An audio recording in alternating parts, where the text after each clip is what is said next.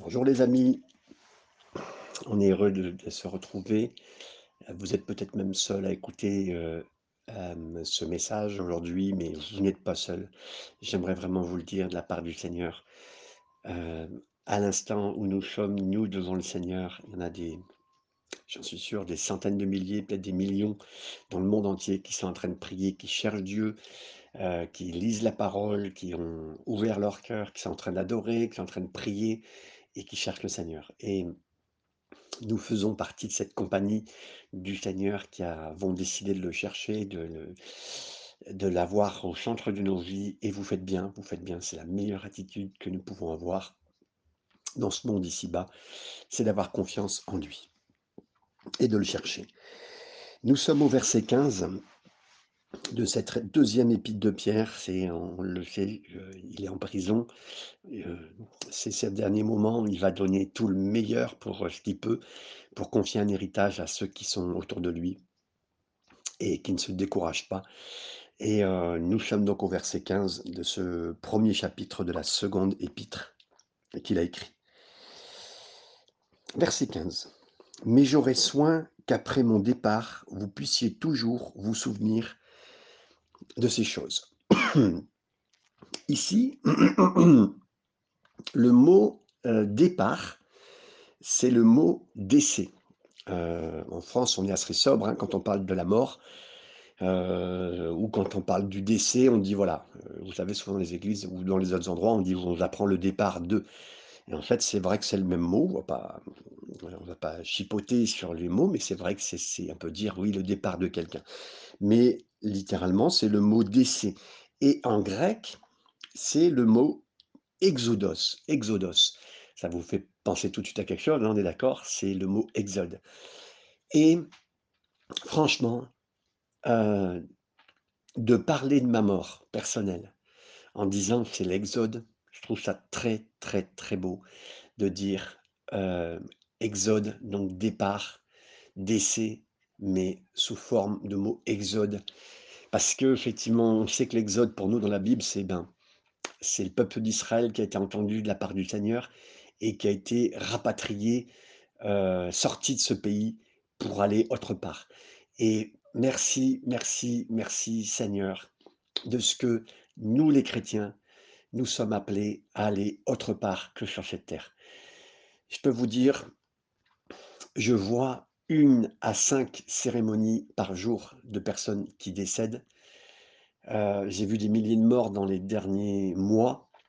euh, et aujourd'hui, je peux vous dire qu'en tant que chrétien, quelle grâce, quelle joie nous avons. J'ai encore fait vendredi deux cérémonies où j'étais donc la personne qui gère cette cérémonie.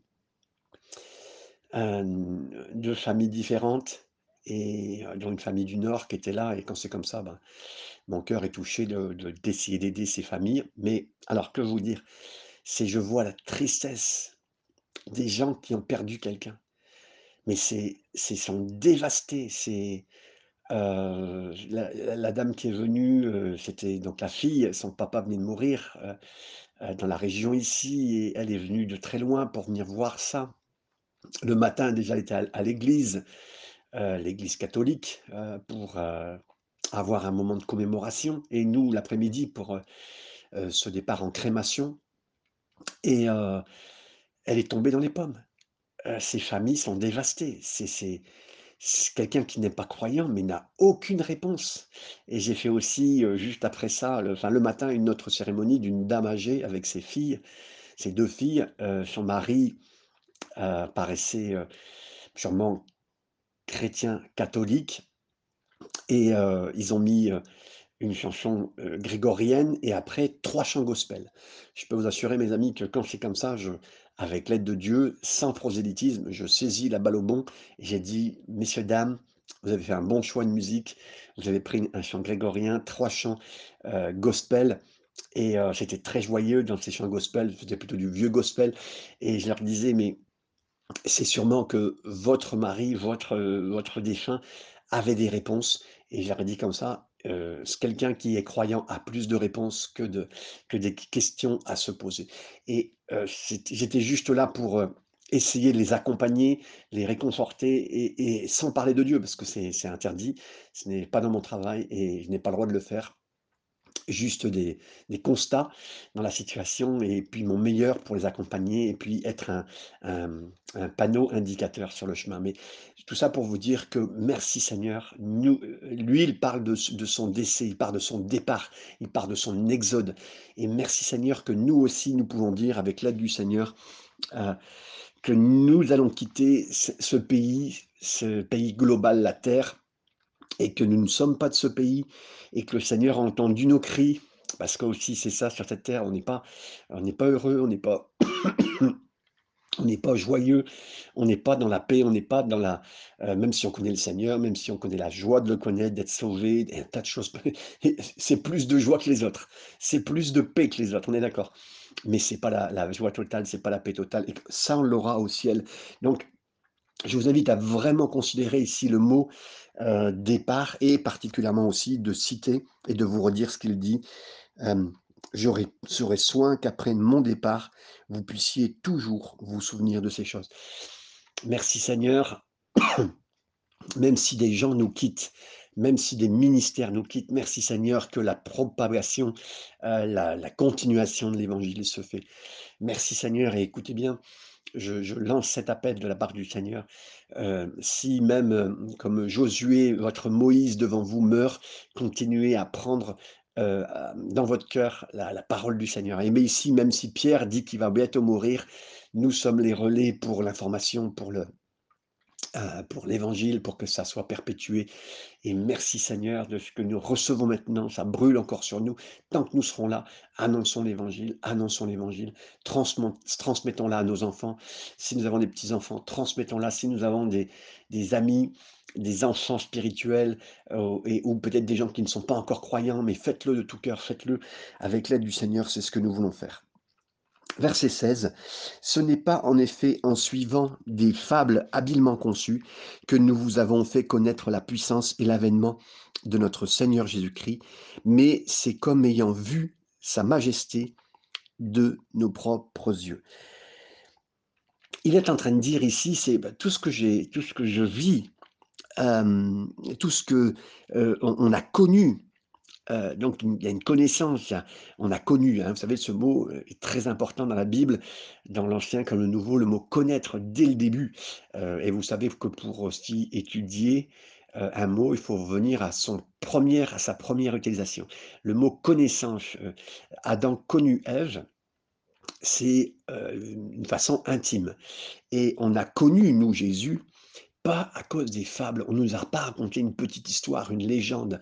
Heu, les gens aujourd'hui verraient le livre de Noé, heu, mmh, peut-être comme un bon dessin animé, heu, ont pris, heu, le prince d'Égypte comme Joseph, comme une belle petite histoire ou comme Moïse, c'est plutôt le prince d'Égypte, c'est plutôt Moïse, mais qu'importe la situation, mais les gens pensent toute toute la Bible est une légende, que que Jonas n'a jamais été mangé par un grand poisson, s'en sont moqués. Mais vraiment, nous ne croyons pas des fables. J'aimerais vous dire, et, les gens nous disent ça, que c'est des fables, parce que le diable a multiplié des fables et a multiplié l'incrédulité ou la façon de croire ou de ne pas croire. Euh, il a trop ouvert des gens dans l'incrédulité ou il les a trop ouverts à croire tout et n'importe quoi. Donc aujourd'hui, vous pouvez venir avec une, une philosophie bouddhiste. Les gens en France sont beaucoup plus touchés par le bouddhisme heu, par une façon de faire chez les bouddhistes qui est intéressante, bien sûr, qu'on va même pas, heu, voilà et puis, certains diraient: «On voit Dieu partout», même chez eux, voilà, c'est leur point de vue, c'est pas du tout le point de Jésus. Jésus, il a dit: «Je suis le chemin», donc il était très clair, très direct. Il y a pas d'autre chemin que celui-là. Donc c'était sectaire presque, hein: «Je suis le chemin, il y a pas d'autre chemin» et merci Seigneur qu'il y a qu'une seule corde pour nous sortir de la terre, il n'y a qu'une seule corde pour nous nous éloigner de l'enfer. Cette corde, excusez-moi de le dire, c'est Jésus. Jésus n'est pas une corne, mais c'est la seule solution qu'on a. Il y a, a, qu'un seul personne intercesseur entre nous et le Père, ou aussi avocat, c'est Jésus. Il n'y a pas d'autre chose, il n'y a pas d'autre solution. C'est pas par les œuvres, c'est pas par autre chose, c'est pas par la philosophie, c'est pas en faisant des bonnes choses, euh, c'est pas en étant, en pensant qu'on est meilleur qu'un autre. Non, c'est vraiment, et on n'a pas cru des fables, on a cru Jésus. Je crois encore Jésus 2000 ans après euh, sa naissance. Je crois encore après à Jésus et, et merci Seigneur pour lui. C'est pas des fables, c'est la vérité. Et c'est ce qu'il dit ici, on n'a pas suivi des choses mystiques ou quoi que ce soit, ou des super-héros ou, des, comment dire? Des signes zodiacales ou toutes ces fables actuelles ou ces sectes actuelles, vous comprenez? Toutes ces choses. Non, non, on a suivi une personne. Et moi souvent, des gens m'entourent et je leur dis, «Je ne crois pas à la religion, je crois dans une personne». Et encore le mot religion veut dire relation. Oui, alors je crois en une seule relation avec Jésus. Donc c'est notre point et c'est ce qu'il dit ici, on n'a pas cru en des fables, mais on a cru à la puissance, à la puissance, à l'avènement, le retour proche, de notre Seigneur Jésus-Christ et comme comme il a été vu, ça par sa majesté de nos propres yeux. Et heu heu heu, Pierre sait de quoi il parle, bien sûr, lui l'a vu de ses propres yeux. Verset,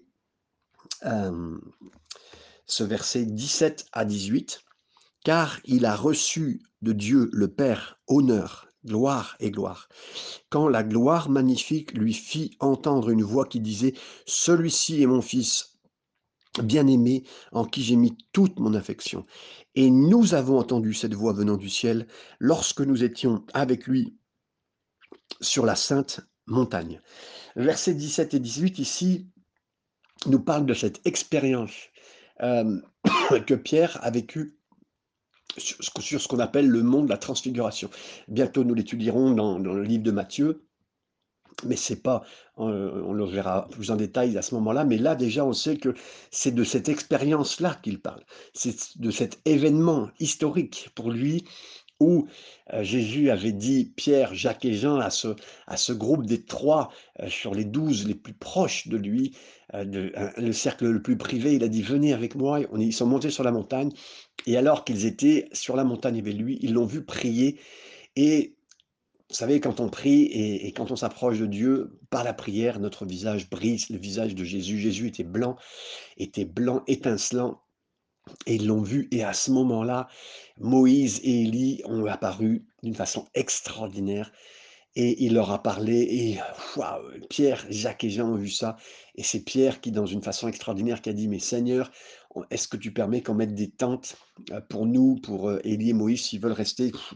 Imaginez l'expérience était vraiment incroyable et je pense que cette expérience a été radicalement, heu, pour le toucher, pour le bénir et est-ce que vous pensez aussi, si vous aviez, vous, ce genre d'expérience, vous seriez radicalement Et Pierre, à ce moment-là, dans ce verset-là, versets 17 et 18, dit qu'il y a mieux dit qu'il y a mieux comme expérience que d'être sur le mont de la transfiguration avec Jésus, Moïse et Élie. C'est étonnant et il dit même qu'il y a plus. Waouh! Alors lisons lisons ce qu'il dit, verset 19: «Et nous tenons et nous tenons pour d'autant plus certaine la parole prophétique». Il dit que c'est plus certain heu, que c'est mieux la parole prophétique. Alors, heu, j'attire votre attention, la parole prophétique, c'est pas particulièrement la parole de prophétie que nous connaissons dans un moment de, heu, de culte ou d'un moment de réunion ou un moment personnel avec un ami. Vous étiez en train de prier, il y a une parole pour vous. Non, c'est plus que cela. C'est on voit que, hem, un peu comme si une question nous était posée avec cette différence entre les versets 17-18 et ce début de verset 19. Si on avait le choix entre 2 expériences, entre guillemets, enfin 2 expériences, écoutez bien, une expérience et la parole. Et là, il parle de la parole prophétique. Donc, on pourrait la parole prophétique dans la Bible, quand on trouve la parole prophétique, c'est l'Ancien Testament pour le Nouveau, par exemple, sur la venue de Jésus. Hem Ça veut dire que si on avait le choix entre une expérience sur le mont de la transfiguration et l'Ancien Testament, qu'est-ce que vous choisiriez en ce moment? Réfléchissez, vous me dites, j'en suis sûr et certain, 99 à à moins que vous pensiez qu'il y a y a quelque chose derrière cette histoire, vous auriez choisi, je pense, de tout cœur, spontanément, sans réfléchir, l'expérience. Ben, Pierre nous dit autre chose. Pierre nous dit qu'il choisirait l'Ancien Testament. Il sait que l'expérience spirituelle s'estompe et que la parole demeure. Il sait, parce qu'il a vécu une expérience spirituelle apparemment, et même pas apparemment, même physiquement, euh, sentimentalement très forte sur cette monde de la transfiguration, mais il dit, non, j'en choisirai, euh, j'en choisirai la parole écrite et vivante, plutôt parce que la parole demeure. Mes amis, c'est un point extrêmement important que nous touchons ici, euh, qui nous dit que la parole, la parole en tant que roseau, en tant que norme, est la chose la plus importante qui doit nous équiper, qui doit être notre norme. Si quelqu'un vous dit mon expérience est géniale, regarde, je te le partage, mais que vous ne la voyez jamais dans la parole de Dieu, que aucun verset ne peut vous aider à comprendre euh, cette expérience, mais mes amis, n'y croyez même pas. Parce que autrement, l'expérience pourrait supplanter la parole. Et euh, des expériences, c'est ce qui fait devenir des sectes, des expériences pour être plus fortes que la parole. Et donc, c'est pour ça que l'importance de la parole de Dieu, et là, c'est le christianisme doit être vraiment basé sur la parole de Dieu, sur l'expérience de communiquer dans les écrits. Euh, et, c'est pour ça que c'est important de bien l'étudier, parce qu'il y a des écrits euh, qui nous amèneront des expériences plus fortes que nous le pensons, déjà. Et, euh, et puis en plus, nous les, nous les toujours, sera comme un baromètre, sera comme un thermomètre de ce que nous vivons, baromètre pour voir si on est dans la bonne pression de la parole de Dieu, et, thermomètre à des moments, savoir si on éloigné de la parole de Dieu, donc pour vérifier ça. Donc l'expérience, non, si elle ne reste pas à la limite de la parole de Dieu. Et dans la parole de Dieu, c'est avant tout ce qui nous est dit ici. Verset 19a, on vient de le lire. Maintenant, euh, on le sait, euh, euh, cette parole de prophétie, parce qu'il sait que l'expérience demeure. Je vous donne un exemple biblique de ce que je viens de vous dire. Il y a deux générations qui ont vécu extrêmement fortement la parole, euh, par, la parole, des expériences très fortes et de miracles. La première, c'est l'exemple biblique de la génération d'Israël qui a vécu le plus de miracles, c'est celle d'Israël qui sortait d'Égypte. D'abord, ils ont vécu les dix plaies d'Égypte.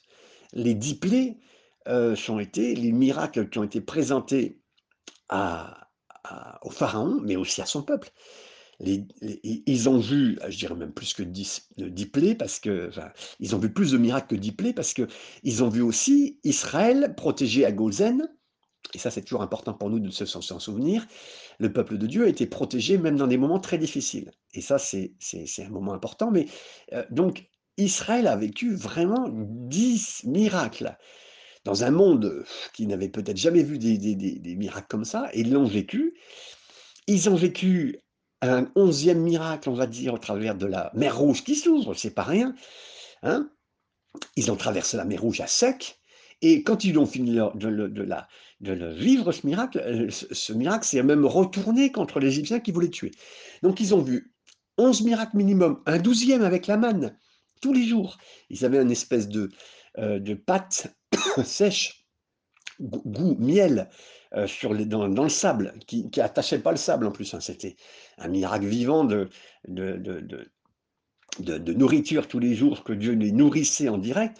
Euh, et, et, 13e miracle, mais qui a duré toute leur vie aussi, avec la manne, les vêtements qui ne s'abîmaient pas, chaussures et vêtements, comme Moïse est arrivé.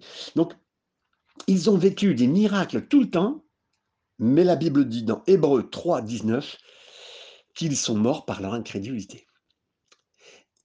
Le, miracle amène, amène bien sûr une connexion avec Dieu, ça c'est sûr et certain. Ça amène bien sûr euh, la situation changée. Il nous faut des miracles dans nos vies. On est bien clair, on est bien droit, on est droit dans nos bottes pour dire ce qu'il faut. Et je suis vraiment, merci Seigneur, parce que Jésus avait des miracles autour de lui et en faisait.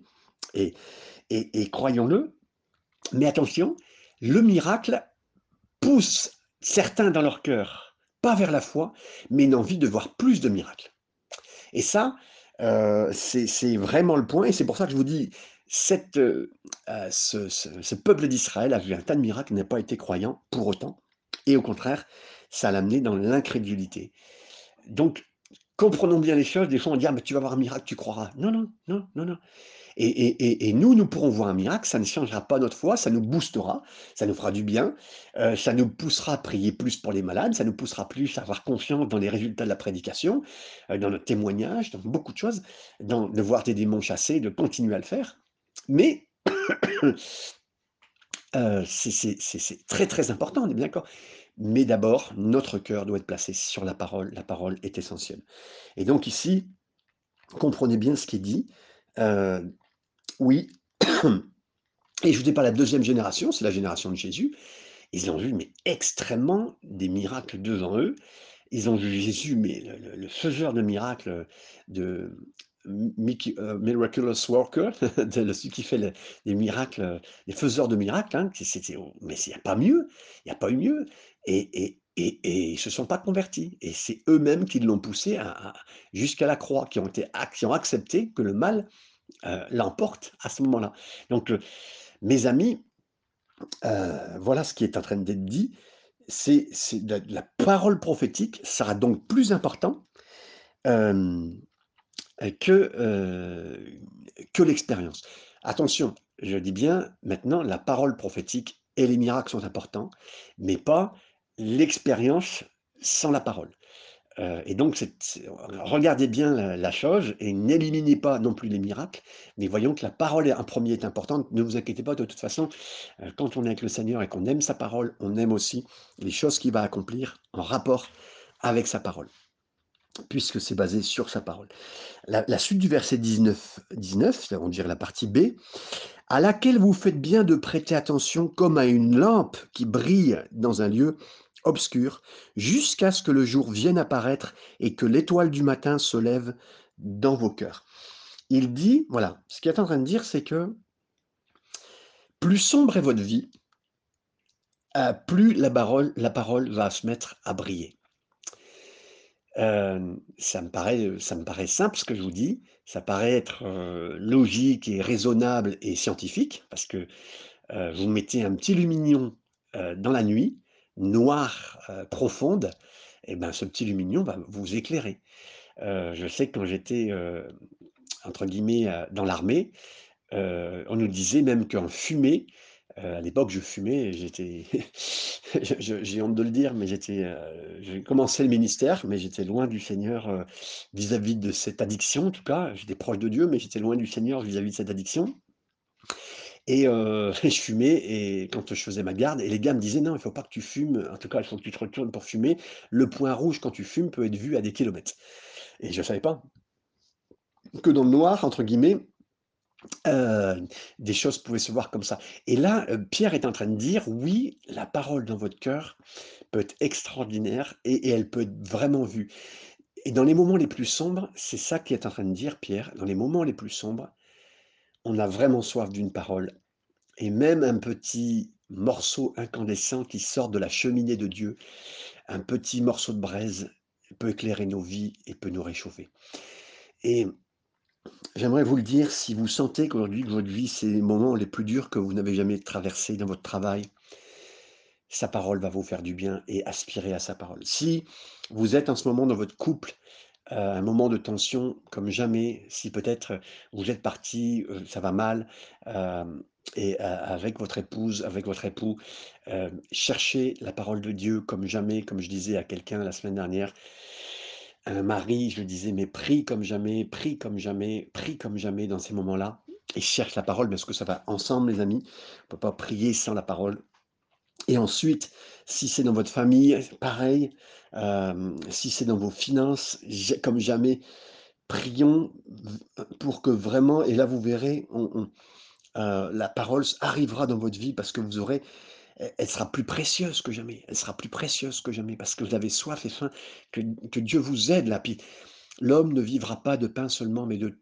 toute parole et c'est là qu'on voit l'utilité de ce qui est dit là, de toute parole, de toute parole. Seigneur, je veux vivre de ta parole et je prie à cet instant pour que les amis qui écoutent ce message, qui je sais qui ont faim et soif de toi, vivent seulement heu, de ta parole.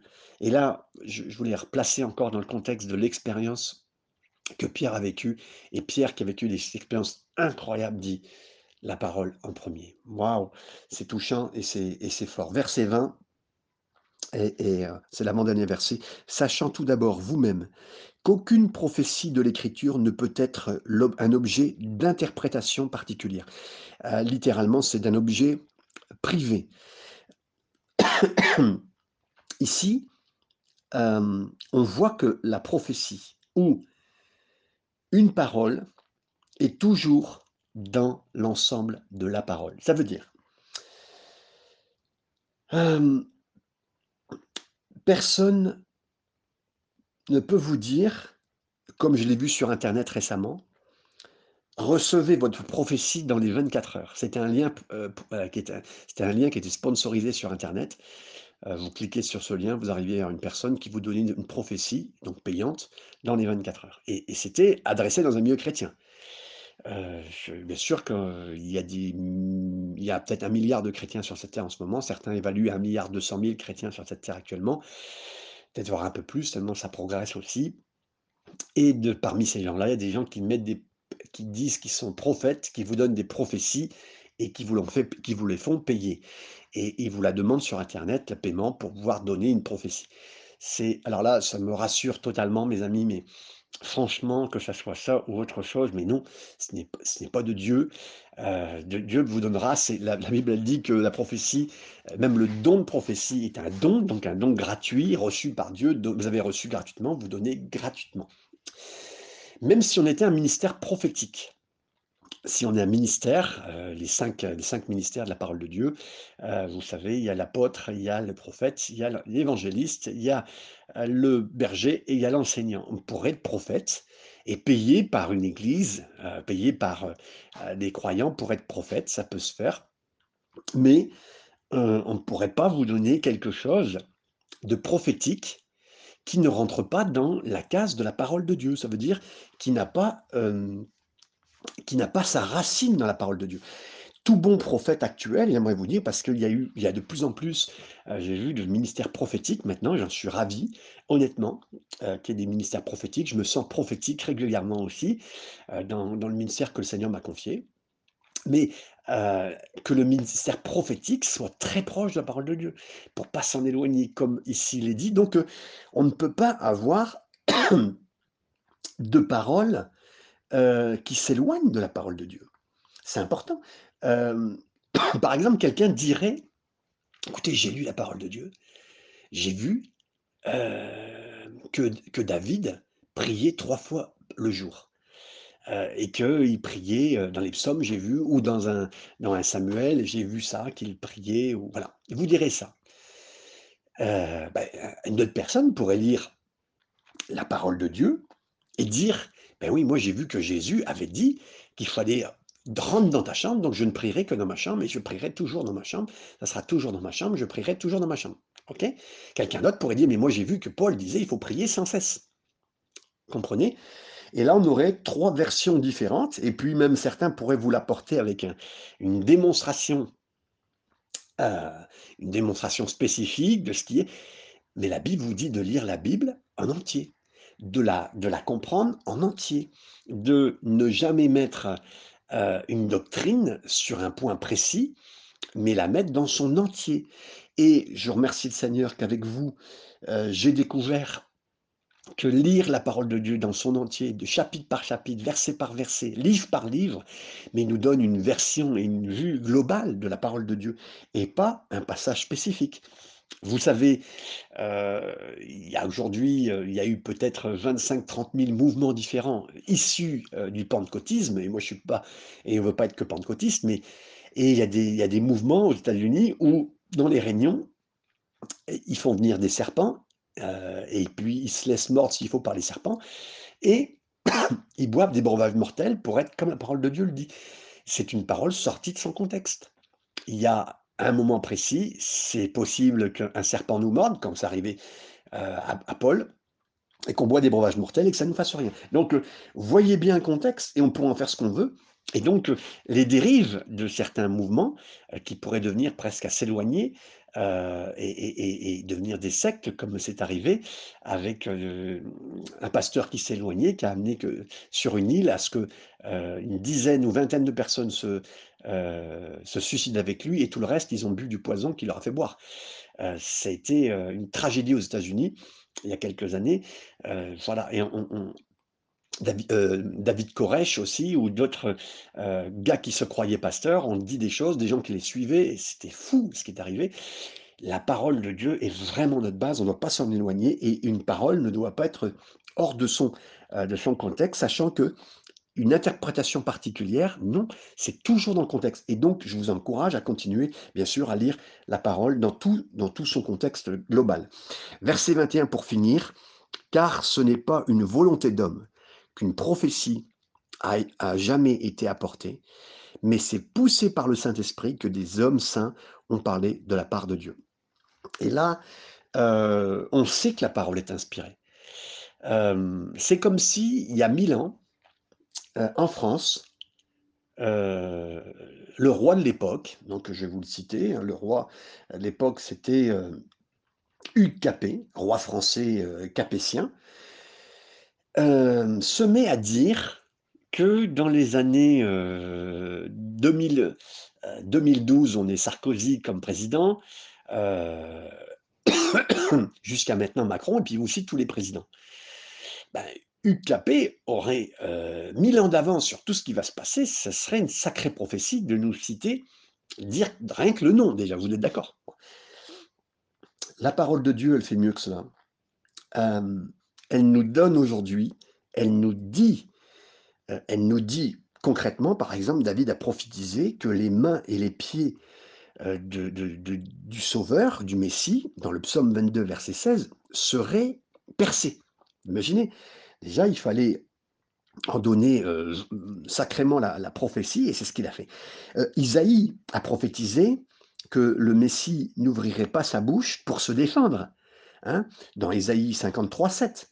Heu heu, on sait aussi, avec Ésaïe 53:9 que Jésus ne serait pas enterré avec les méchants, mais avec les riches dans une tombe d'un homme riche, en tout cas. C'est incroyable parce que, heu, on aurait pu croire que, Jésus lui-même, parce qu'en plus il aurait été, heu, bafoué, rejeté, on l'aurait mis dans une dans un dans un cerc dans un pas seulement dans un cercueil, mais dans un tombeau, mmh, commun, même pas du tout, non.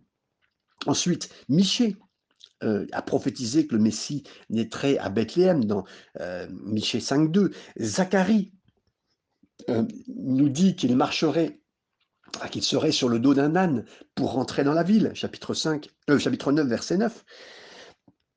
Qu'il serait vendu par, quelqu'un avec, heu, bah, en l'occurrence Judas, c'est pas marqué Judas, mais vendu pour, pour 30 pièces d'argent.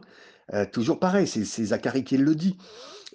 Qui serait et que ce cette somme d'argent serait utilisée pour acheter le champ du potier que j'ai vu moi-même à à Jérusalem, chapitre 13, chapitre 11, verset 13.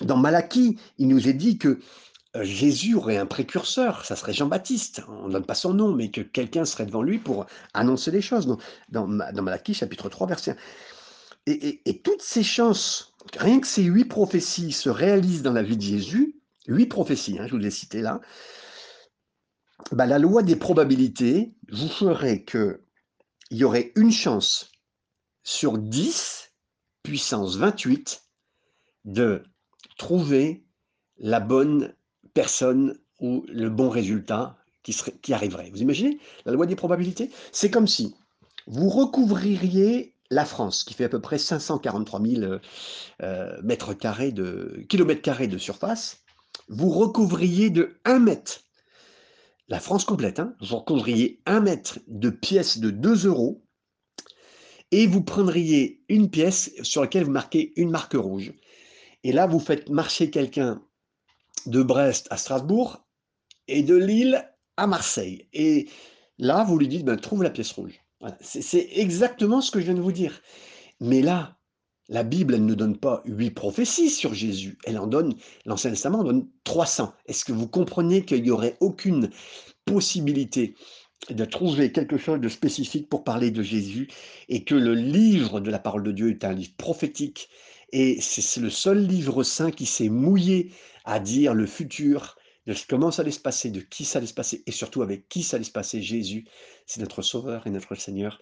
Que le Seigneur vous bénisse dans cette journée. Recevez vraiment du Seigneur sa parole et ayez confiance en lui. Il y a une parole pour vous encore aujourd'hui. Que le Seigneur vous garde et vous bénisse. À très bientôt.